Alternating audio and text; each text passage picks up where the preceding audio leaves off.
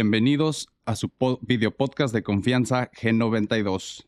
Mi nombre es Vladimir Chávez y yo soy su host en este video podcast. Y hoy tengo un capítulo súper interesante para que te quedes. Y pues es acerca de las criptomonedas. En especial voy a estar hablando de las dos que más conozco, que es el Bitcoin y el Ethereum. Y me gustaría pues eh, mencionar de dónde saqué bastante de la información que aquí les voy a estar este, compartiendo. Y es de las páginas que se llaman estrategiasdeinversión.com, www.estrategiasdeinversión.com. La otra sería www.bbc.com. Y la tercera y última sería pues www.criptonoticias.com. Y de estas tres es donde más me basé, aparte de videos en YouTube y pues lo básico de Wikipedia y de lo donde tú siempre puedes encontrar pues información en internet, ¿verdad? Entonces, si cualquiera de estos temas se te hace interesante, puedes después de ver el video ir a, bueno, suscribirte, compartirlo, darle like y después puedes ir a Google y buscar mucha de esta información y pues es fácil de encontrar. Entonces, pues voy a empezar eh, describiendo pues lo que es el Bitcoin. Para empezar, voy a empezar a abrir con el Bitcoin ya que es la más popular realmente hasta ahorita y es la que más vale entonces, eh, ya después va, después conforme les explique, van a empezar a entender un poquito más, pero hasta ahorita, pues, empecemos con Bitcoin y las criptomonedas. aclaro que me gustaría no quedarme tanto y explicar mucho lo que es el Bitcoin, porque lo que a mí más personalmente me emociona ahorita es el Ethereum y los NFTs. Entonces, si ya has escuchado algo de eso y no sabes bien de, qué se trata, pues te recomiendo que te quedes y a lo mejor, pues terminando este video vas y compras uno, ¿verdad? No se sabe. Entonces, este, el Bitcoin es una criptomoneda que puede utilizarse para comprar cualquier bien o servicio en lugares que sea aceptado. Es una moneda digital libre y descentralizada que permite las transacciones sin necesidad de intermediarios. Esto quiere decir que no necesitas de una institución bancaria para realizar una transacción por el pago de dichos bienes o servicios. Entonces, esto significa que tú no necesitas que un banco valide tu transacción. Tú tienes tus, tu dinero, tus criptos. Si quieres pagar algo, lo que sea, desde ir al cine o un restaurante o un carro, lo que tú quieras, siempre y cuando estas compañías acepten criptomonedas, tú nada más haces una transferencia directa y que no, ahorita cuando empiece a explicar un poquito de cómo funciona el blockchain, nos vamos a dar cuenta que no es directa, directa, pero no se necesita de una institución bancaria. Esto es lo que se refiere con descentralizada. Entonces, ¿cómo funciona? Y tienen que saber algo, es muy importante que antes de que hagan cualquier transferencia, desde comprar criptos hasta vender o lo que sea, tienen que estar muy conscientes que no se pueden, eh, no se aceptan devoluciones. No puedes deshacer una transferencia una vez que ya está hecha.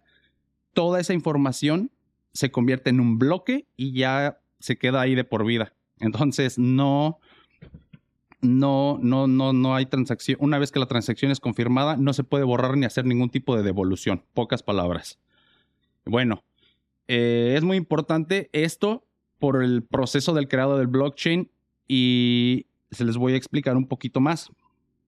Es, algo complejo ya que requiere de cálculos matemáticos muy avanzados que yo no les puedo explicar, pero lo voy a, tratar de, de, decir con mis propias palabras para que cualquier persona que no sea ingeniero en software pues pueda entender, ¿verdad?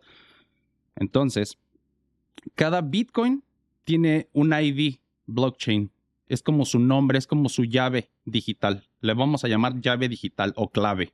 Y esta se almacena, puede ser por ejemplo en una cartera o wallet digital online o que tú descargues a tu celular.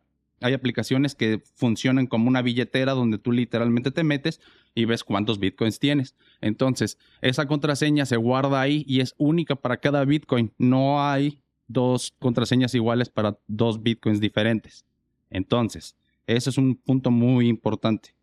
Al momento de que tú compras el Bitcoin, por ejemplo, los datos de dicha transacción que en otras palabras son los datos del recibo digital creado después de tu compra, se almacenan y se crea un bloque de datos encriptados. Imagínate que cuando vas a Walmart te dan tu, recibo de, de cuánto te gastaste, el que tienes que enseñar antes de salir a la tienda, pero imagínate que todos esos datos están en un archivo digital y el archivo digital tiene contraseña, por eso se dice que está encriptado. Entonces todos esos datos son un bloque de información que se adhieren al blockchain y por sí solos crean un Bitcoin. O es como si tu recibo por sí solo fuera el Bitcoin. Entonces, así es como funciona el blockchain, es como el ADN, la columna vertebral, y se hace al mismo tiempo de que una transacción es realizada, la misma transacción genera otro Bitcoin. Eso es a grandes rasgos como, como es este, este show. Entonces, eh, después de cuando de que quieres usar ese Bitcoin o cualquier fracción de, de, esto, una divisa, porque realmente el Bitcoin no es como que cueste un dólar, ¿verdad? Entonces, generalmente puedes utilizar fracciones, ¿no? Como .003, .004 y dependiendo, pues, todos estos nuevos recibos a partir del nuevo Bitcoin, si tú lo partes a la mitad y pagas algo con eso, ese nuevo recibo que se genera es otro cadena de otro bloque a la cadena del blockchain. Entonces, a lo mejor suena un poquito este complejo ahorita, pero ojalá que les pueda este les pueda quitar un poquito sus dudas y aunque sea generar es la duda y ustedes ya después van y, ah, estudian por su lado. Pero bueno, el, ¿cómo funciona el blockchain? El blockchain es como un gran libro contable donde se registran y aprueban todas las operaciones. Un gran libro contable donde se registran y aprueban todas las operaciones. Esta información, como lo decía antes, está encriptada y la manera de leer la información es la siguiente. Se presenta un cálculo matemático que se llama hash y este debe ser resuelto. Entonces, para ser resuelto hay muchos nodos, personas eh, que se les llama mineros. es lo que voy a continuar. Después es el siguiente tema ahorita en el podcast. en minería de criptomonedas. Y es algo que realmente este, me apasiona ahorita y estoy investigando más al respecto. Pero por partes. Cuando los mineros se ponen a trabajar, ellos están, es como una carrera. Están tratando de ver quién resuelve ese cálculo matemático para ese bloque que tiene una clave única. Entonces vamos a decir que 10 personas, 10 mineros compiten por ver quién resuelve el cálculo. ¿Y quién lo va a resolver primero? Pues la persona que tenga el poder computacional, porque todo esto se hace con software y hardware. Ahorita les voy a explicar más adelante, pero el que tenga más poder de, de computación, de poder computacional, es el primero que va a resolver el problema, ya que esto es como a prueba y error.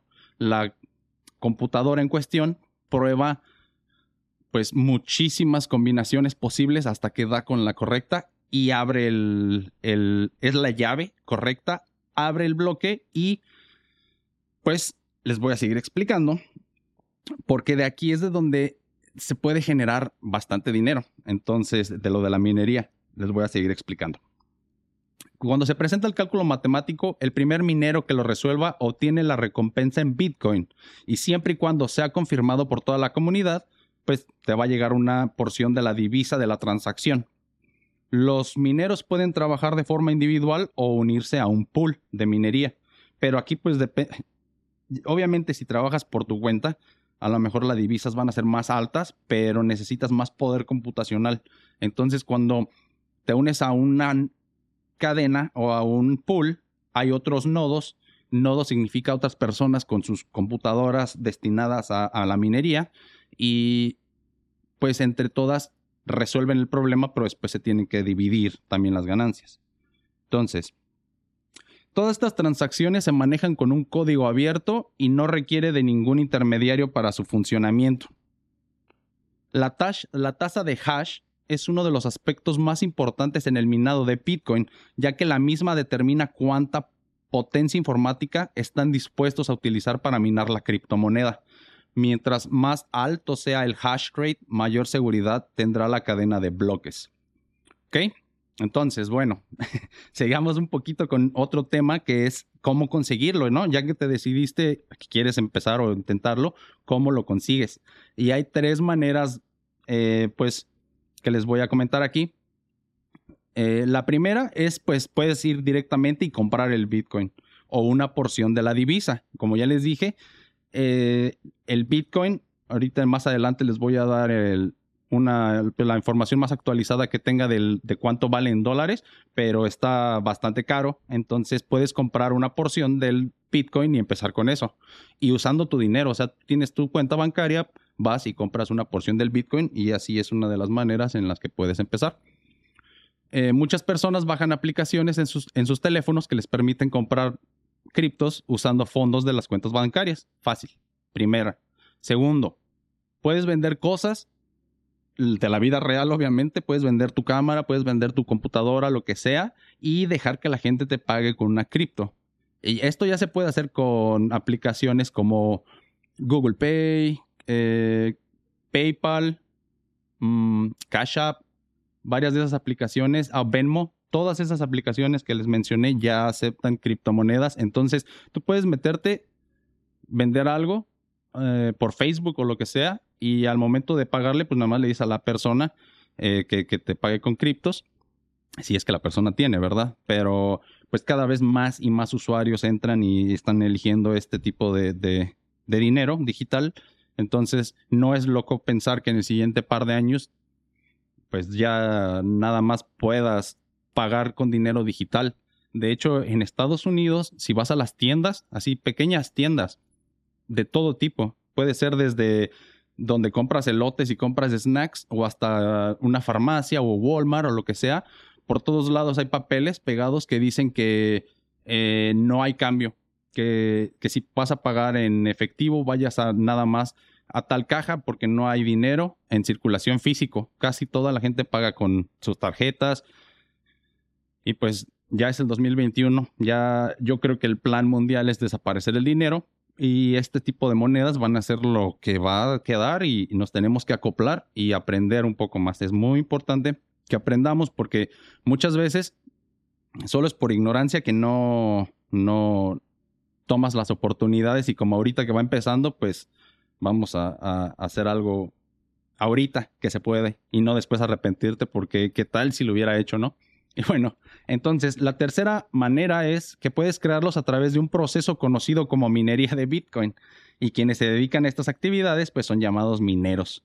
Los mineros, exactamente es a donde quiero llegar. Quiero, bueno, para empezar, no lo he tratado aún, he estado investigando bastante, bastante, ya tiene meses que estoy viendo videos en YouTube de cómo hacerlo y todo, pero yo todavía no he invertido en esto. Y si alguien ya lo ha hecho, me gustaría por favor que dejen los comentarios y que me diga este, pues, sus, sus experiencias, porque yo la verdad sí creo que es un mercado que no es tan estable todavía y por lo mismo hay mucha gente que le da miedo y que no, no lo no, no entra porque como por decir, imagínate que quieres entrar y tienes 10 mil dólares, compras una porción de Bitcoin con 10 mil dólares y es inestable, esto quiere decir que mañana puede ser que te despiertes y no tengas ni un peso, pero puede ser que también mañana te despiertes y tengas el doble de la inversión. Entonces, pues hay que tener mucho cuidado. Sigamos un poquito. Les voy a explicar qué es la minería de la criptomoneda. Esta se define como un proceso por el cual se validan y agrupan transacciones de una red para luego añadirlas a un libro contable que es conocido como blockchain. Este proceso brinda seguridad a la red al mismo tiempo que permite la generación de nuevas monedas. En pocas palabras, es la actividad que permite que las criptomonedas como Bitcoin funcionen. A este proceso se le conoce como la minería y es en esencia similar a la minería de cualquier ah, mineral como oro o carbón, solo que en vez de tomar tu pico y pala para extraer el mineral del piso, tú agarras programas y hardware de computación para extraer el valor de la red en lugar del piso, pero básicamente pues es lo mismo, es la analogía pero en digital. Acuérdense que la tecnología siempre trata de imitar a la realidad y los procesos. Ya se los expliqué un poquito en lo de la biomímesis, entonces, si no lo han visto, por ahí en mi página pueden pasar a ver ese video para que... Eh, está muy interesante también y vean este show. Entonces, eh, cuando minas criptomonedas, pones el poder de procesamiento de tu hardware al servicio de una red esta se puede llamar Bitcoin, Ethereum, Litecoin, Sonara, Monero, la que tú quieras. En la actualidad se estima que hay más de 10.000. Entonces la que tú quieras, pero eso significa que tú tienes una computadora muy potente, entre más potente mejor, y todos los recursos computacionales de, de esa computadora los dejas minando criptomonedas. O sea, tú no la usas para jugar ni para checar el Facebook ni nada. Tú tienes una computadora muy potente sentada en un escritorio en la esquina de tu casa, conectada 24/7 a la red Wi-Fi y entrando, resolviendo problemas y cada vez que tu, que tu computadora resuelva el problema, tú vas a ganar dinero de eso. Pero esto no es tan sencillo ni es tan rápido. O sea, si alguien ya lo hizo, por favor deje ahí su experiencia, pero puede ser que, pues hay muchas cosas. Les voy a seguir leyendo un poco más y ya nos vamos a ir familiarizando y ustedes se van a dar cuenta, con, pues por sentido común, cómo esto funciona. Bueno, entonces cuando, cuando estas redes de criptomonedas necesitan el poder de tus equipos para confirmar estas transacciones para los usuarios y que todo el dinero, pues la transferencia se haga válida, todas estas blockchains se agrupan y se procesan así las los lotes de operaciones comerciales. Esto quiere decir que lo que ya les había dicho, el simple hecho de hacer una transferencia genera más datos y esos datos se, se, hacen un bloque y se hace otra moneda. Entonces, toda esta información por sí misma tiene valor encriptado. Y sigamos. Ah es como si el Banco Central de tu país te enviara billetes recién impresos por prestarle tu computadora. O sea, eh, los bitcoins son nuevos. Cada bitcoin, como dijimos, tiene su propio ID. Entonces, todo es cada bitcoin es como si fuera un billete brand new. Ahora sí que acabado de salir de la, del banco. entonces, vamos a decir que cuando tú minas, le estás rentando al banco, aunque ya dijimos que es descentralizada, pero pues por, para que podamos entender un poquito más, es como si tú le rentaras al banco tu computadora para que pueda funcionar su plataforma y entonces por el simple hecho de prestarle tu computadora ellos te están pagando. Más o menos es como pagarte la renta. Entonces, un ejemplo para entender esto un poquito mejor. Imagínense una caja fuerte. Y pues una caja fuerte es este dispositivo mecánico donde puedes resguardar tu dinero u objetos valiosos y todo esto tiene pues estar resguardado por un código único. ¿Ok? Entonces, este mecanismo de seguridad depende de la combinación de tres o más dígitos para liberar su contenido. No es mucho, son solamente pues depende de, qué nivel de seguridad, pero no son tantas combinaciones posibles. Y de aún así, pues es casi imposible abrirla si no tienes la, la llave, ¿verdad? O la contraseña. Entonces, vamos a decir que hay una carrera, hay una competencia imaginaria, ¿no? De ver quién puede abrir más rápido las cajas fuertes. Cada caja fuerte es el blockchain. Adentro del blockchain, el contenido, pues, es tu recibo, ¿no? De transferencia o Aquí es algo muy importante. Les voy a comentar en Ethereum y los NFTs, pero hasta ahorita grábense esto. Haz de cuenta que tienes tu, tu blockchain, que es tu caja fuerte, y tienes tu contraseña única. Pero esta contraseña única es mucho más difícil de, de poder descifrar que una de una caja fuerte porque esta es una combinación alfanumérica de 64 caracteres, entonces hay combinaciones a lo loco. Entonces, imagínense que estamos en esta competencia, ¿no? Todos vamos, ve en tu mente, estamos en la competencia. Y entonces, eh, hay una carrera de ver qué tan rápido puedes abrir la caja fuerte para poder cobrar lo que hay adentro o poder quedártelo.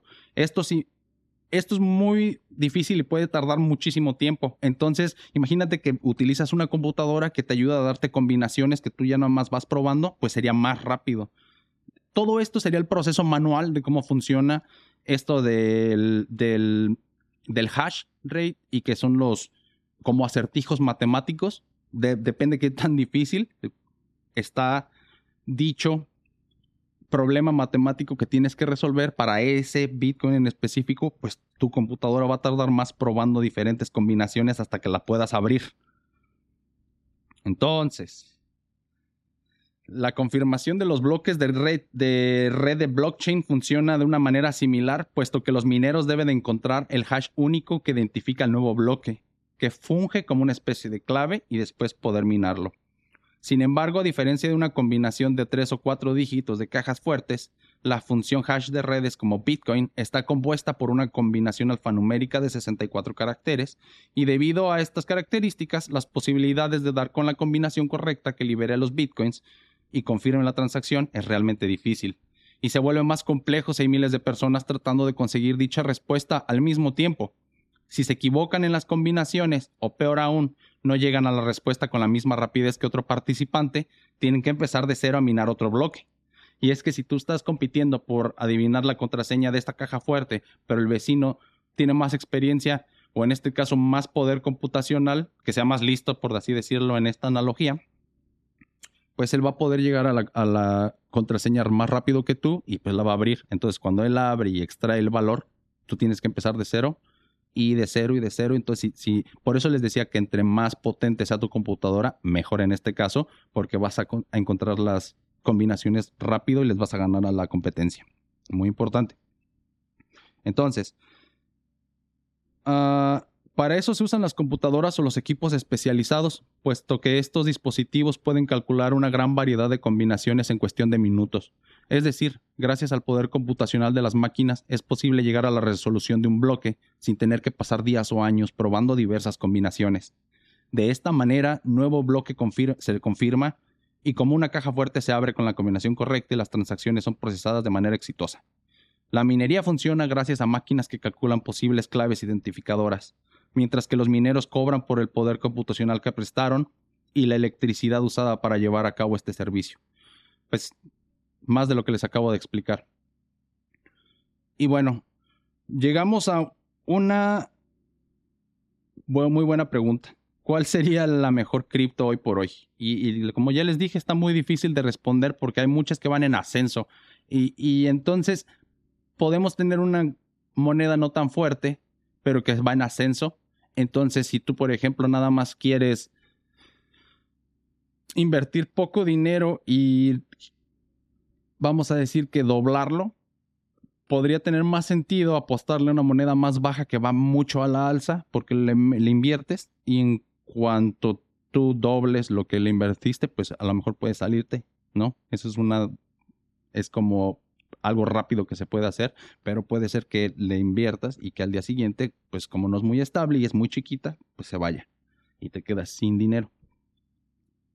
Lo bueno de las criptomonedas más famosas es que son más estables. Si van, hay días que van mucho a la alta y otros días que caen mucho, pero en comparación con las chicas tienen menos eh, ¿cómo se le puede decir? Son más seguras, pues son estables, o sea, es la palabra, son más estables, o sea, tú tienes un poco más de estabilidad y vas, vas a saber que tu dinero no se va a ir tan fácil.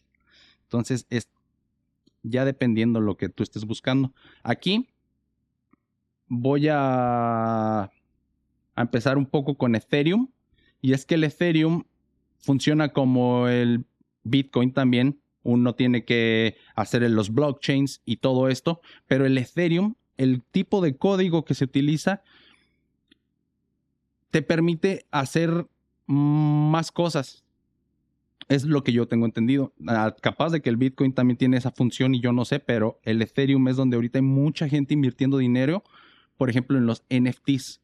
Estos son, por ejemplo, arte, puede ser arte, y en lugar de tener, como ya dijimos, cuando se hace la transferencia y tú tienes estos datos que son literalmente es como un recibo online o un recibo digital que se hace un bloque, pues en lugar de, que fuera un recibo, imagínense que tú haces una, tomas una foto o haces un dibujo y toda esa información se hace un bloque también y eso es un Bitcoin. Entonces, sigue siendo una moneda, sigue funcionando como un bloque de la cadena de bloques de la moneda y por sí sola tiene precio y está encriptada y un minero la tiene que abrir y todo igualito que como ya les expliqué, pero cuando la abres y ves la información de adentro, en lugar de que sean datos de transferencias bancarias, pues es una foto. Entonces, es una foto que realmente es única y tiene un ID único, no se puede crear nunca más, nada más se crea una vez, se integra al ADN del Ethereum y se acabó. No se puede hacer. Ya dijimos que las transferencias,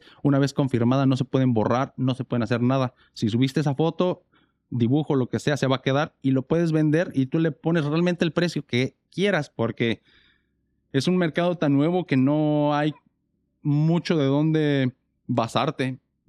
Entonces yo he visto en videos de YouTube gente que tiene colecciones de NFTs, que imagínate que tienes un emoji único y ese emoji vale 20 millones de dólares. Entonces está loquísimo, pero así funciona. Creo que también hay un videojuego ahora que lo que tú obtienes en el videojuego son NFTs. Entonces, si tú vas por el juego recogiendo estos NFTs, colectándolos, los puedes revender por dinero de verdad. O sea, eso ya es una posibilidad, ya es algo que se está implementando y, funcionan con Ethereum. Entonces, si, van a ir a, investigar, yo les, yo les personalmente les recomiendo que se metan más por la línea de Ethereum que por la de Bitcoin. Pero, otra cosa, Bitcoin, eh, eh, otro pro de Bitcoin es que ellos sí tienen dinero real que se llama Bitcoin y que está en circulación, que es muy limitado, pero sí lo hay. O sea, tú sí puedes ir y tener tu Bitcoin en la mano. Y eso, esto, pues no, no solo esto. Aparte también hay hasta cajeros automáticos de Bitcoin y es como es el más popular, o sea, hay muchísimos lugares en, en los centros comerciales. Aquí cerca de mi casa hay un centro comercial y hay un cajero de bitcoins y tú puedes ir ahí comprarlo y gastártelo en, en, en, los negocios del centro comercial porque creo que la mayoría aceptan bitcoins ya. El Ethereum yo creo que es el que le sigue y aparte es el que de los que más valen.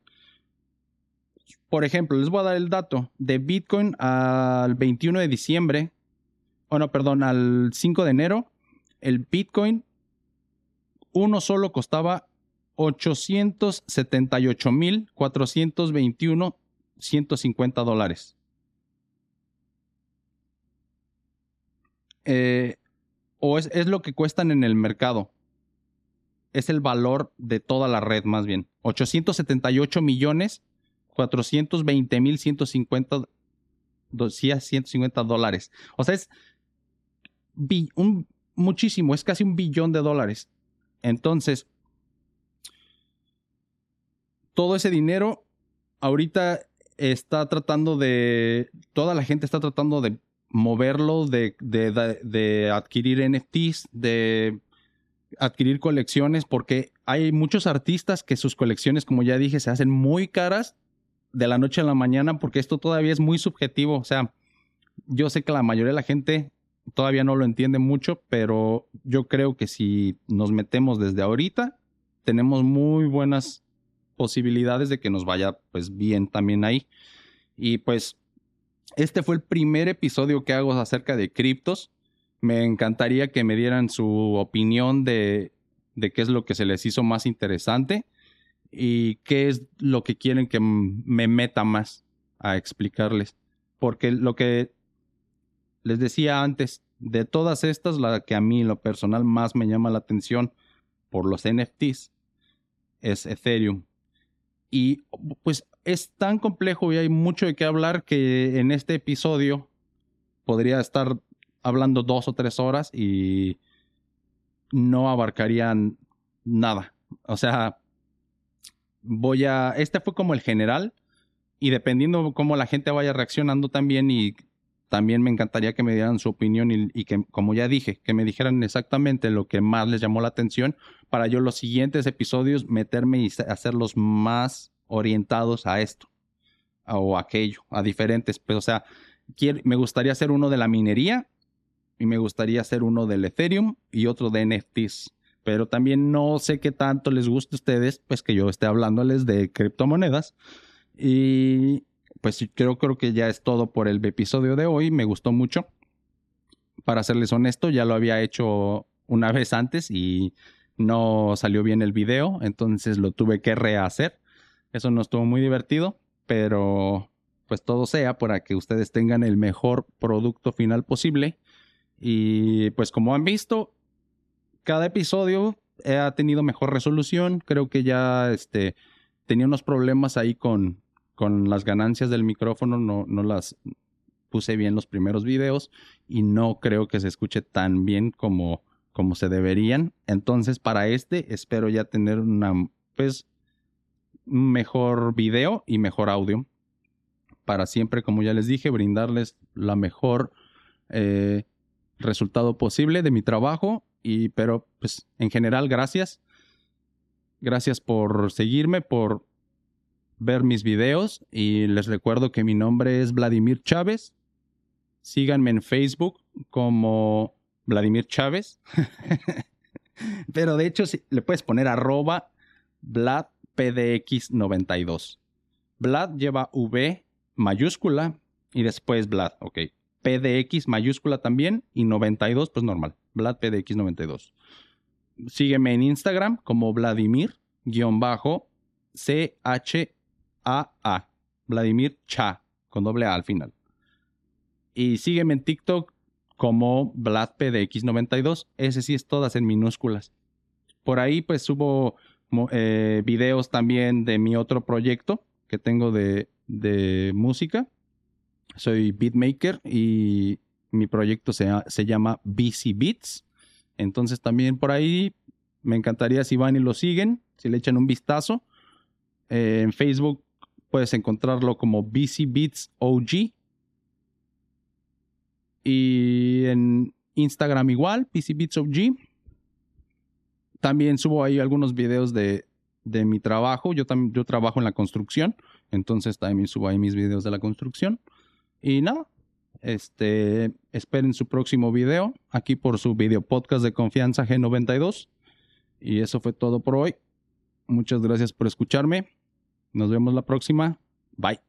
Eso es todo por el episodio de hoy. Si te gustó, dale like y compártelo. Recuerda suscribirte a mi canal y Sígueme en todas mis plataformas. Sígueme en Facebook como Vladimir Chávez.